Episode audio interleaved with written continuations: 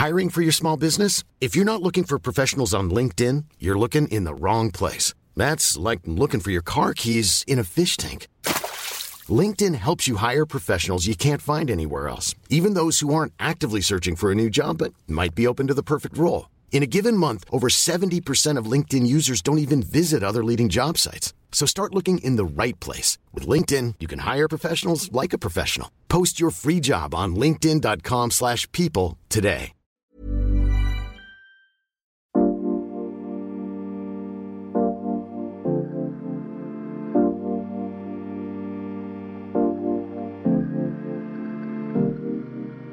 Während die meisten Patienten, die an Covid erkrankt sind, längst wieder genesen sind, gibt es nicht wenige Menschen, die immer noch und anhaltend krank sind. Sie leiden unter Long-Covid. Herzlich willkommen zum Yoga Easy Podcast Besser Leben mit Yoga. Ich bin Christine Rübesamen und spreche heute mit der Ayurveda-Therapeutin Manuela Haider de Jansen darüber, welche Atemtechniken gegen Brain Fog helfen, wie Ayurveda gegen Virusreste im Darm und erhöhte Entzündungswerte hilft, warum uns Long-Covid als Gesellschaft betrifft, wie Erkrankte gegen Stigmatisierung, Isolierung und Angst kämpfen, warum uns Long-Covid als Gesellschaft betrifft und wann Humor hilft und wann Pipali, das ist dieser indische lange Pfeffer.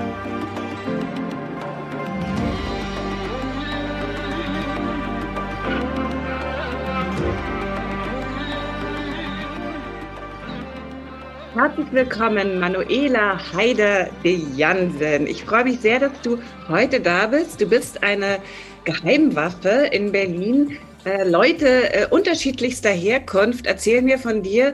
Alles trifft sich bei dir in deiner ähm, ayurvedischen Praxis. Aber erstmal, wie geht's dir? Ja, erstmal möchte ich mich ganz herzlich bedanken.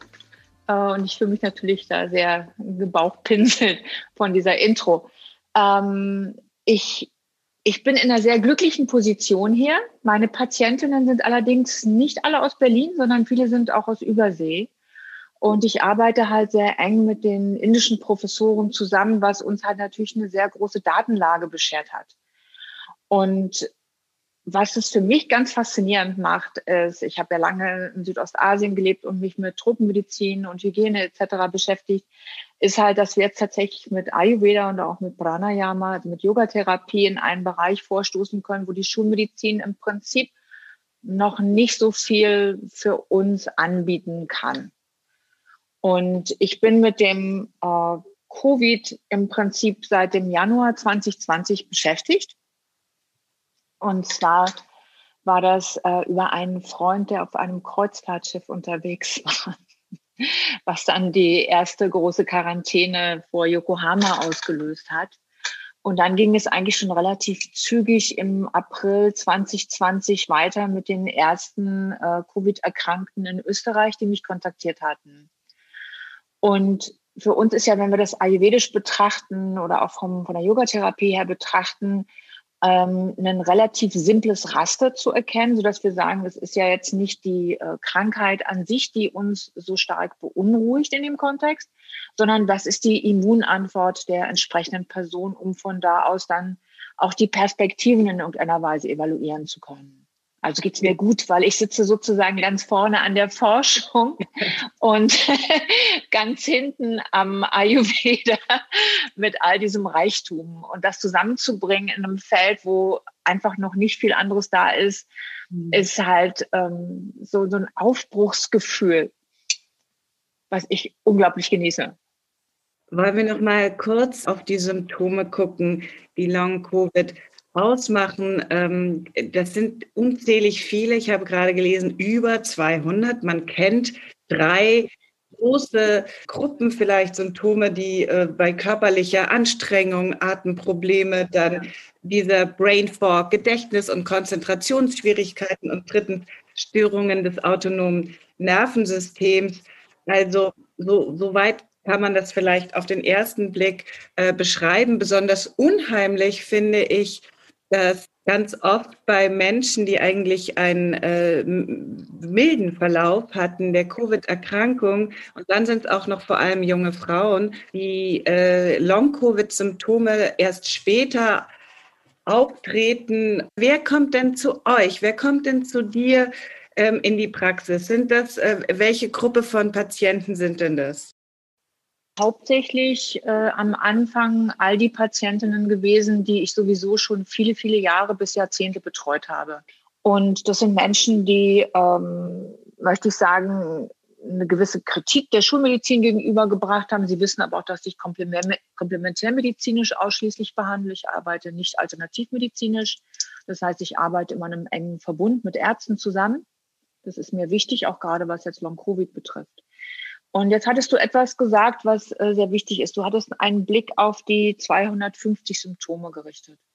Und da wir für eine Yoga-Plattform sprechen, ist es nochmal wichtig, wenn wir da auch reinschauen, in die Philosophie. Und äh, die Philosophie ist ja in der orientalischen Medizin immer ganz nah an der Diagnostik und von der Diagnostik an der Therapie. Wenn wir also gucken, was sind die Verschiedenheiten der Symptome bei den entsprechenden Patienten, dann sollten wir eher nochmal zurückschauen in die ayurvedische und yogische Denkweise, was ist die Gemeinsamkeit bei den Symptomen? Und die Gemeinsamkeit bei den Symptomen ist, und da kann man ja auch nochmal diesen Podcast von äh, Drosten und äh, D-Stack sich anhören, die Gemeinsamkeit der Symptome ist im Prinzip entweder ein vermindertes Agni, also eine Verdauungsschwäche, wo man sagt, wir finden äh, Virusreste auch im Darm nach wie vor. Respektive ähm, wir finden Entzündungen im Körper. Hm. Und Entzündungen entstehen auch überall da, wo Blockierungen sind. Also das wäre zum Beispiel eine Sache, wo wir sagen können, wir können hier ayurvedisch äh, wirklich gut behandeln. Und die Patientinnen, die ich bis jetzt gesehen habe oder die ich halt auch über WhatsApp und, und äh, solche Kanäle behandelt habe, hatten eigentlich nach drei, vier Tagen eine Verbesserung von zehn Prozent, was jetzt erstmal wenig klingt. Aber wenn jemand, der irgendwie keine Perspektive mehr hat, mit einem Mal sich klarer fühlt bei der Einnahme von Pipali, das ist dieser Langpfeffer, und sie dann hinterher bei Nachfragen auch noch andere Symptome bemerken, die sich eigentlich verbessert haben, wie beispielsweise der Schlaf oder die Panikattacken, dann sind wir eigentlich schon in einem Bereich, wo ich sage, das ist nennenswert. Und das ist mutmachend.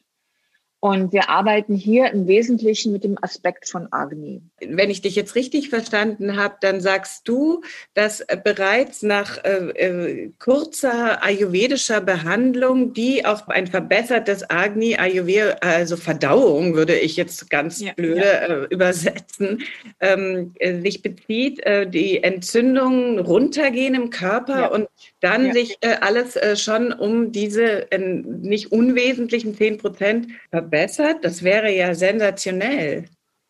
Ja, wir, ähm, wir haben halt mehrere Ansatzpunkte mit dem Pipali. Entschuldigung, mein Untermieter hat sich ein Essen im Ofen gemacht. Das ist etwas äh, herausfordernd. ähm, also das Agni, um erstmal damit zu beginnen, ist halt mehr als das Verdauungsfeuer. Ich gehe da nochmal weiter ins Ayurveda rein, um zu sagen, im Prinzip stellen wir das uns sogar als eine Gottheit vor, die in uns wohnt und der wir Opfergaben darbringen. Das wäre unsere Ernährung. Mhm. Ja. Und äh, einfacher betrachtet, jetzt eher schulmedizinisch betrachtet, ist das äh, jetzt nicht nur die Fähigkeit, Nahrung aufzuspalten, sondern auch Nahrung zu assimilieren und letztendlich in die Gewebe zu bringen. All das bezeichnet auch Agni. Es ist also die, äh, die Grundbedingung für unseren Metabolismus. Und diese spezielle Form des Pfeffers, die haben wir auch in der Praxis über viele Jahre sehr erfolgreich eingesetzt bei anderen äh, Formen entzündlicher Erkrankungen, wie zum Beispiel fortgeschrittener metastasierter Krebs oder bei Autoimmunerkrankungen. All diese Erkrankungen ähm, gehen halt mit einem Entzündungsgeschehen einher. Und beim Long-Covid, oder sagen wir so, wenn wir von Covid jetzt erstmal ausgehen, dann finden wir ja auch verschiedene Annahmen. Die erste war, dass wir dachten, es handelt sich um eine Lungenerkrankung. Und dann gibt es ja noch eine weitere Beobachtung, in der wir sagen, wir haben eine entzündliche Gefäßerkrankung und wir haben ein multifaktorelles Multiorgangeschehen, was wir vor uns sehen. Und diese entzündlichen ähm, Parameter, die wir im Blut dann finden, die können wir tatsächlich relativ gut reproduzierbar mit Pipali behandeln. Also reproduzierbar heißt, dass halt in Indien ähm, längere Studien auch laufen und der Professor Ram Manohar, dem wir auch auf Facebook gut folgen können, ähm, und auch der sehr gute YouTube-Channel zum Thema Agni oder die Doshas und so gemacht hat. Der ist einfach sehr beeindruckend, der sich überhaupt damit auf einer wissenschaftlichen Ebene in Studien beschäftigt hat. Wir haben also da eine sehr große Datenlage und das macht eben sehr, sehr zuversichtlich. Und wenn ich das dann in meinem kleinen Bereich umsetzen kann und vor allem den Leuten etwas in die Hand gebe, mit dem sie selber arbeiten können in einem sicheren Bereich und sie halt auch dann nach einer kurzen Zeit feststellen, wie sie es bei sich individualisiert einsetzen, dann bin ich wirklich mehr als zufrieden. Wir können ja vielleicht auch einfach für alle, denen sich jetzt so ein bisschen die Haare vielleicht aufstellen, weil die was hören von der Gottheit, sagen, okay, gut, ihr nennt es Darm mit Charme, wir nennen es eine indische Gottheit im Bauch. Also ich würde sagen, da kann man, muss man nicht so ähm, dogmatisch sein. Ich kenne dich eben auch überhaupt als absolut undogmatisch. Das sind einfach äh, unterschiedliche Sprechgewohnheiten. Vielleicht ist es auch ein kleines bisschen mehr, denn du sagst ja auch, dass es auch Menschen gibt, die ähm, bestimmte Traumata mitbringen und das äh, heißt für mich, äh, wenn ich dich richtig verstehe, dass man ähm, eine bestimmte Vorbelastung hat, auf die sich Long-Covid dann draufsetzt. Also wir hören doch eigentlich immer das Gegenteil davon. Oder das musst du einfach erklären, wie dieser Begriff Trauma da äh, in, ins Bild passt.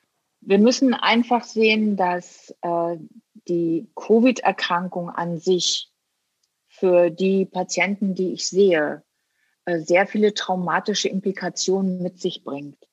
Und das erste ist halt die Stigmatisierung, die ja auch erfolgt ist, äh, das Ausgrenzen, dann etwas, was wir als Menschen, als Gemeinschaft von Menschen überhaupt nicht kennen, dass Hilfsbedürftige isoliert werden. Das ist für uns neu, dass also eine junge Frau mit einem Baby zu Hause ist und die üblichen Netzwerke der Hilfe nicht mehr funktionieren. Dass niemand zu ihr nach Hause kommt und ihr das Baby abnimmt, während sie mit hohem Fieber da liegt und keine Luft bekommt. Dass niemand kommt und ihr Wasser gibt. Mhm. Dass niemand kommt und fragt, wie geht es dir, was kann ich für dich tun?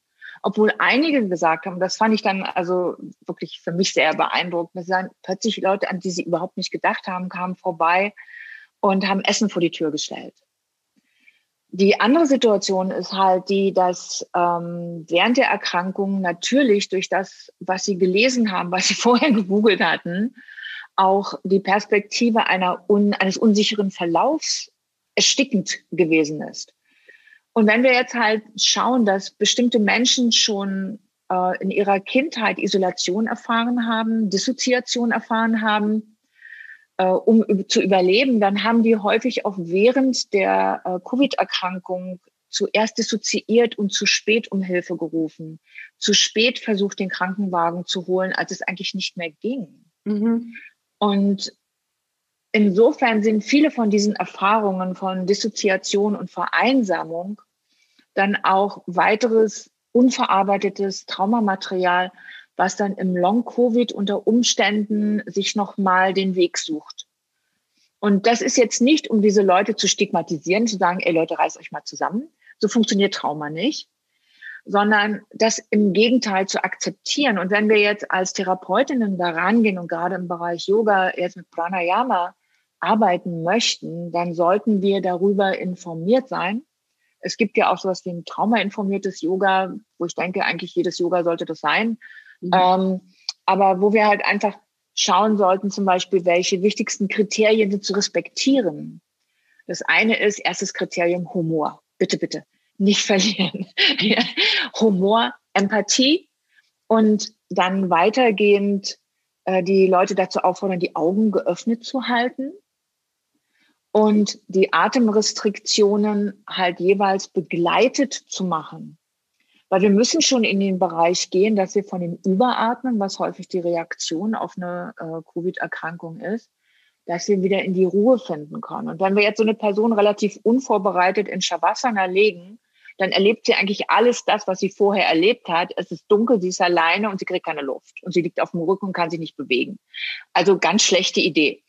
Ähm, viel besser wäre es dann, im Stehen zu arbeiten, in einem hellen Raum zu arbeiten, ähm, jetzt nicht toxisch positiv zu sein, sondern empathisch positiv zu sein, äh, Hilfestellungen freundlich anzubieten, ähm, Tee anzubieten und immer die Aufmerksamkeit nach einer kurzen Zeit in eine andere Richtung lenken. Wenn wir davon ausgehen, dass äh, Leute sagen, das ist mir jetzt aber alles doch ein bisschen zu schwammig, wenn ich doch hier rede vom autonomen Nervensystem und von Atemproblemen und von Gedächtnisproblemen. Ähm, was spielt denn das da für eine Rolle, ob ich in einem hellen Raum stehe oder ob ich auf dem Boden im Dunkeln liege? Was sagst du denn diesen Leuten? Dass sie es ausprobieren sollen. ähm, und dass sie eigentlich auch nicht so viele Auswahlmöglichkeiten haben. Wir mhm. haben einfach äh, zurzeit im Long-Covid nichts, wo wir sagen können, schulmedizinisch, äh, wir haben eine medikamentöse Therapie. Wir geben halt Beta-Blocker im Allgemeinen, damit die Herzfrequenz sich normalisieren kann. Es werden blutdrucksenkende Mittel gegeben, es werden zum Teil Corticoide gegeben, aber das ist ja jetzt keine Dauerbehandlung, um die Situation in den Griff zu bekommen. Und wenn es den Leuten angenehm ist im dunklen Raum, dann ist das in Ordnung. Und deshalb ist ja immer wichtig, dass wir davon ausgehen, dass wir nicht ein Programm haben, was wir jetzt abarbeiten, sondern dass wir interaktiv und dialogorientiert, und deshalb ja eben auch der Humor mit dabei, mit den Personen halt ihr individuelles Schema erarbeiten können, was ihre individuelle Erkrankung, ihre individuelle Vorgeschichte und ihre individuelle Nachbetreuung umfassen kann. Und das finden wir im Dialog heraus, ob der Person es angenehm ist, mit geschlossenen Augen zu verweilen oder ob sie halt sagt, ich möchte mich erstmal bewegen und wir von da aus dann langsam in eine Beruhigung der Atmung, in eine Beruhigung des Herzschlags hineinkommen können. Wir sehen ja bei einem Großteil der Long-Covid-Patientinnen, die ich hier habe, eben eine sehr starke Blutdruckerhöhung die äh, in kritische Bereiche geht, sobald halt die geringste Anstrengung erfolgt. Und von daher ist es wichtig, dass wir halt den Vagusnerv, den wir halt mit dem Parasympathikus assoziieren als Entspannungsnerv, dass wir den lernen, wie die Person ihn selber äh, motivieren kann, dass er die Kontrolle über die Eingeweide und den Blutdruck wieder übernimmt und nicht das Panikgehirn. Ja, und auf der anderen Seite haben wir das, was du angesprochen hast. Wir sehen die Patientinnen äh, mit einer schweren Müdigkeit, mit starken Konzentrationsstörungen, wo wir halt eben daran arbeiten, dass die äh, Aufmerksamkeitsspannen langsam trainiert werden. Und da ist halt die Atembeobachtung auch ideal. Weil wir können halt durch das Verändern zum Beispiel bei Nadi Schodana, durch das Verändern der, des Zählens bei der Ein- und der Ausatmung und der Atempausen können wir die Aufmerksamkeit relativ gut fesseln.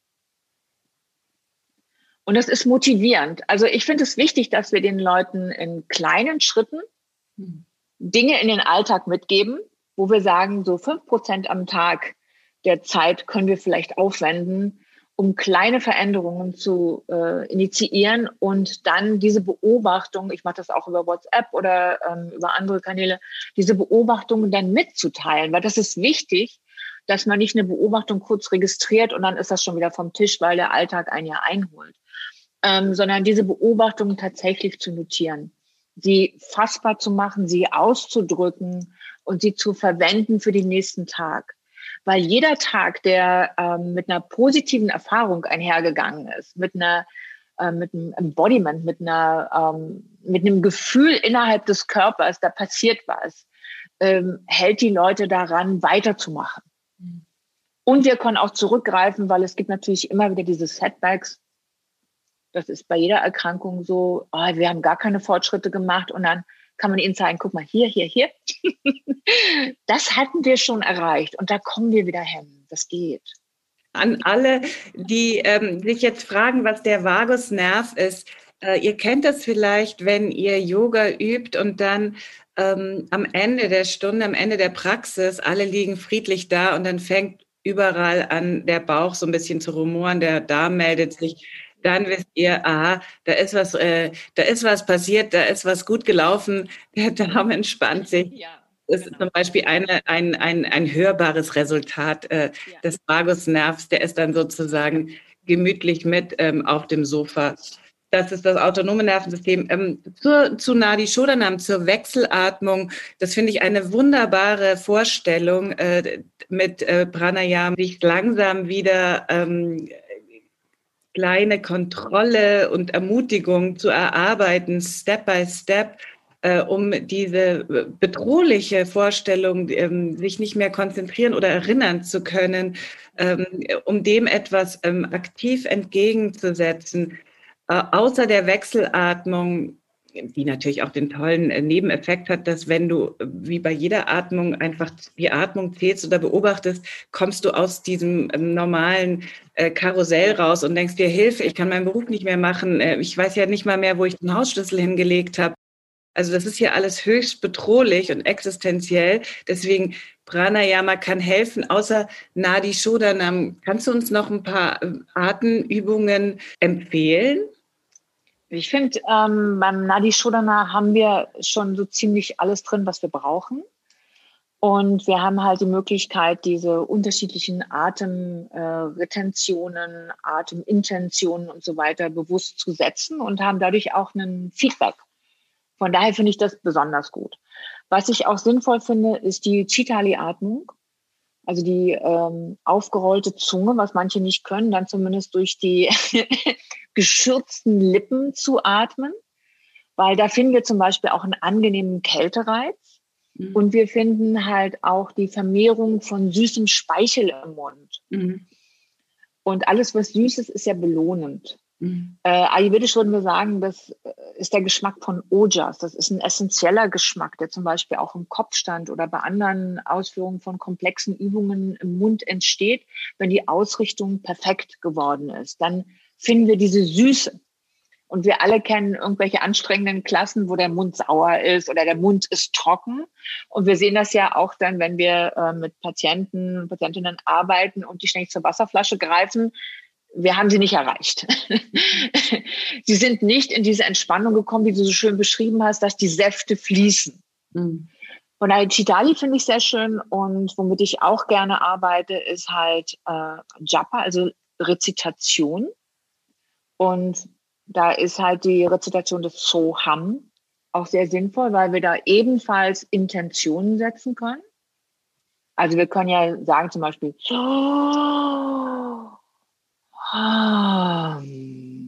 und dann können wir lauter werden.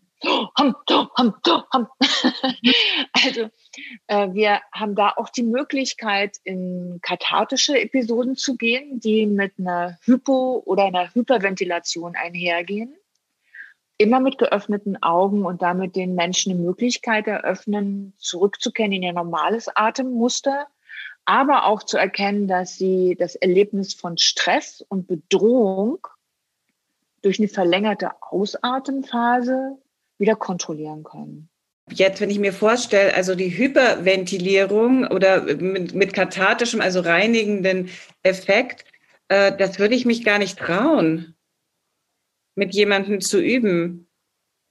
Deshalb sage ich, die, wir gehen erstmal von den kleinen Schritten aus, die wir uns zutrauen, wo wir Erfahrung haben.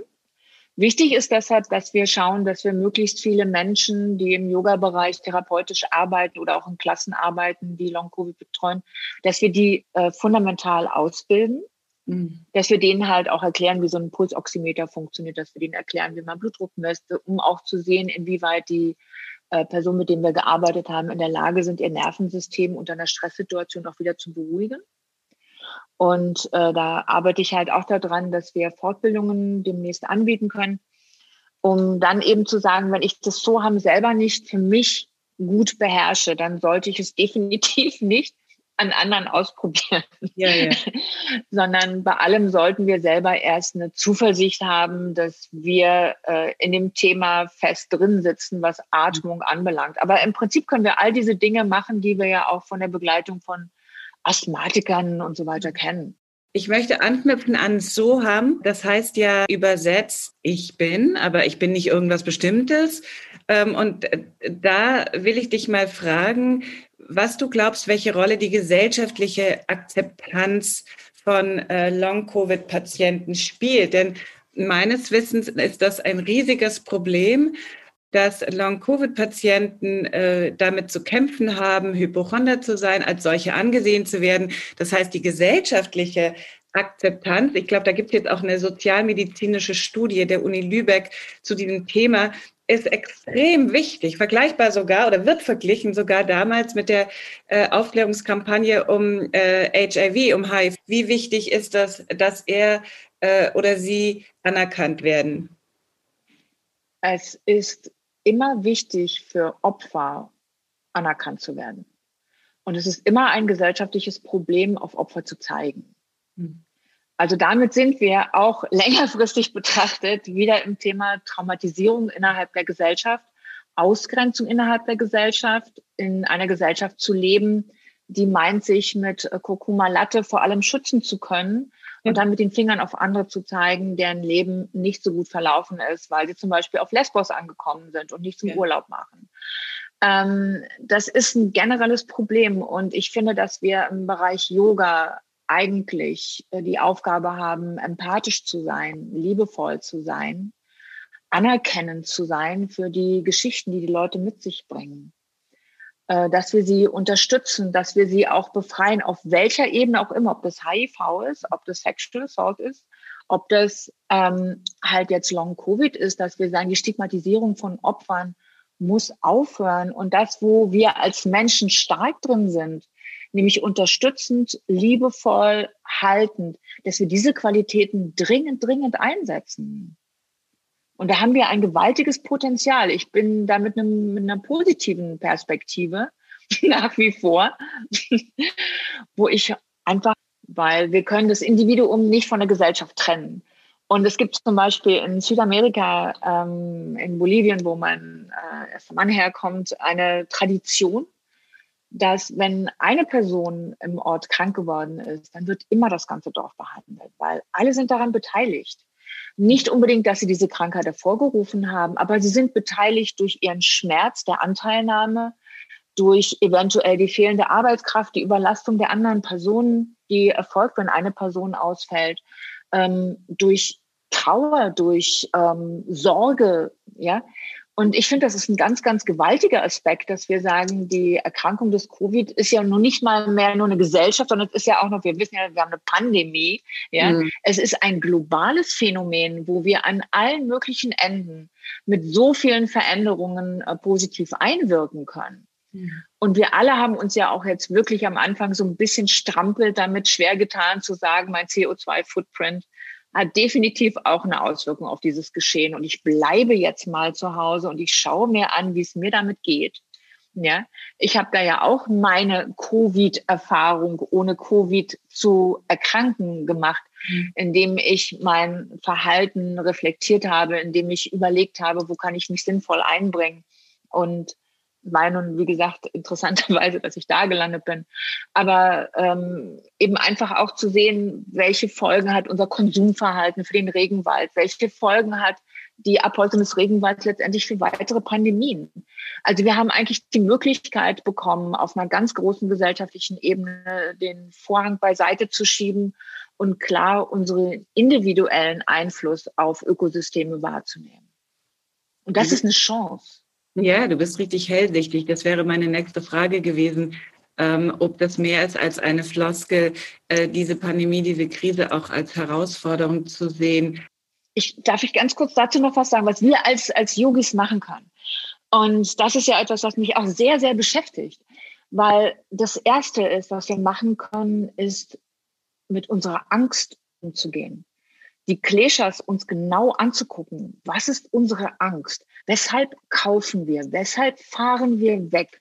Wovor fliehen wir eigentlich? Was meinen wir mit neuen Eindrücken, mit neuen Dingen befriedigen zu können, was eigentlich diese Angst doch bezeichnet. Was meinen wir mit dem hundertsten Kurkuma Latte eigentlich besiegen zu können? Was meinen wir mit Prophylaxe, wenn wir Dinge konsumieren schon wieder, statt eigentlich früher ins Bett zu gehen? Also wenn wir in unsere eigene Angst reinschauen, etwas zu verpassen, dann schauen wir auch immer in unsere eigene Angst vor dem Tod. Und das sehe ich als die Herausforderung. Und dann die Lösungen zu finden und zu sagen, wir schauen jetzt mal nicht ins Karma, so was haben die anderen denn falsch gemacht, dass ihnen das jetzt passiert ist, sondern wir schauen in das, was jetzt klassisch yogisch und klassisch ayurvedisch ist. Wir schauen ins Dharma. Was braucht die Welt? Was braucht die Gesellschaft? Was braucht meine Familie? Was brauchen meine Eltern? Was brauchen meine Kinder? Und wenn ich jetzt damit fertig bin, brauche ich dann noch etwas? Ja, ähm, ich leite es einfach mal weiter an Jens Spahn. Ähm, nee, du, hast natürlich, du, hast, du hast vollkommen recht. Also das ist natürlich, äh, das, sind, das sind natürlich auch Erfahrungen. Viele von uns haben ja gemerkt, dass man eben mit sehr viel weniger zurechtkommt und auskommt und waren sogar happy über die Zeit. Aber für viele war es natürlich auch eine harte und anspruchsvolle, existenziell bedrohliche Zeit. Wenn ich jetzt erkrankt bin an Long-Covid und ich muss mich ähm, damit abfinden, dass meine physische Leistungsgrenze sich total verschoben hat und ich eventuell nur noch drei Tage in der Woche arbeiten kann und auch nur drei halbe Tage. Und vieles ist nicht mehr möglich und ich kann keine Ashtanga-Yoga-Praxis mehr haben und ich kann eigentlich nur Pranayama üben. Was siehst du dann aus deinem Schatzkästchen ja. als Trost heraus? Wir haben ähnliche Situationen zum Beispiel im pfeiferschen Drüsenfieber immer wieder sehen wir das, dass plötzlich dieses Ich kann nicht, ich will aber und ich konnte und kann jetzt nicht. Wir sehen es bei chronischen Erkrankungen, Autoimmunerkrankungen generell. Wir sehen das. Und was wir halt als erstes sagen müssen, und das klingt so furchtbar einfach und es ist so furchtbar schwer, ist das Wort Akzeptanz und verstehen, dass es gerade wirklich nicht geht und dass es besser wird, wenn wir es akzeptieren und dass es eine Perspektive hat, dass es endet. Ähm, ich denke, dass Long-Covid äh, bei allem, was ich bis jetzt sehe, halt nicht ein endloses Schicksal ist, außer die Leute haben tatsächlich ähm, schwere organische Veränderungen durchlitten, sondern dass halt mit äh, einem Maß an gesellschaftlicher Fürsorge und Selbstfürsorge zusammen halt eine Perspektive der Heilung zu erarbeiten ist. Wir haben ja auch bei anderen chronischen Erkrankungen, zum Beispiel jetzt bei Wirbelsäulenerkrankungen, das Hamburger Modell es ist dringend notwendig, dass wir halt ähm, es möglich machen, dass auch Solo-Selbstständige Unterstützung bekommen in diesen Bereichen. Wir müssen halt ähm, die üblichen Traumatrigger entfernen, wie ähm, Verlust des Arbeitsplatzes, Verlust ähm, der ökonomischen Sicherheit und Verlust der Behausung. Ja, diese Sachen, die müssen gesellschaftlich getragen werden für einen benennbaren Zeitpunkt. Mhm. Das ist wichtig, weil wir sagen, es ist ja auch ein gesellschaftliches Problem. Es ist ein globales Problem. Und wir müssen da eben auch global mit anderen Völkern zusammenarbeiten, die noch viel härter getroffen sind, wo viel mehr Menschen ihre Arbeit und ihr Haus und ihr Einkommen verloren haben. Aber äh, da sehe ich halt wirklich gute Möglichkeiten, wenn auch zum Beispiel jetzt im Yoga-Bereich mehr ausgebildet werden und wenn das von den Krankenkassen übernommen wird dass wir zu den Leuten hingehen können und dass sie einfach diese kleinen Verbesserungen erlebbar haben und für sie daher eine Zuversicht wieder reinkommt. Mhm. Und nicht dieses, oh, wir haben keine Daten, wir wissen nicht, wie es weitergeht. Wir wissen eigentlich schon im Bereich des Ayurveda und des Yoga, dass sehr häufig bei Menschen, die eigentlich keine Perspektiven mehr attestiert bekommen hatten, doch noch immer eine ganze Menge geht und sei es zumindest eine andere Einstellung. Mhm ein Gefühl von Hoffnung und von Wert, von persönlichem Wert, auch wenn viele andere Dinge nicht mehr möglich sind. Dass der Wert nicht an Produktivität gekoppelt ist, ja, sondern dass der Wert an die Liebesfähigkeit der Person gekoppelt ist und an das, was sie bekommt, dass sie sich liebenswert empfinden kann. Können wir da weitermachen in ein paar Monaten? Super gerne, weil dann werden wir auch nochmal neue Erfahrungen haben, noch mehr äh, faszinierende Erfahrungen, auch gerade aus Indien. Genau. Ähm, unbedingt, ich freue mich. Also, ich danke genau. dir, Manuela. Bye, bye, bis bald. Ganz wunderschönen Tag dir. Nadi Shodana, die erwähnte Wechselatmung, kannst du übrigens wunderbar bei uns üben, ebenso Meditation und jede Menge regenerative Yoga-Videos. Regelmäßig gibt es auch Live-Klassen, probier es einfach aus mit unserem yogaeasy.de slash podcast Gutschein. Ich hoffe, du konntest etwas anfangen mit unserem Podcast. Es wäre natürlich toll, wenn du mir einen Kommentar hinterlässt und uns am besten einen Screenshot deiner Rezension an support.yogaeasy.de schickst, damit wir unseren Podcast besser machen können. Und abonniere uns, wo auch immer du uns findest.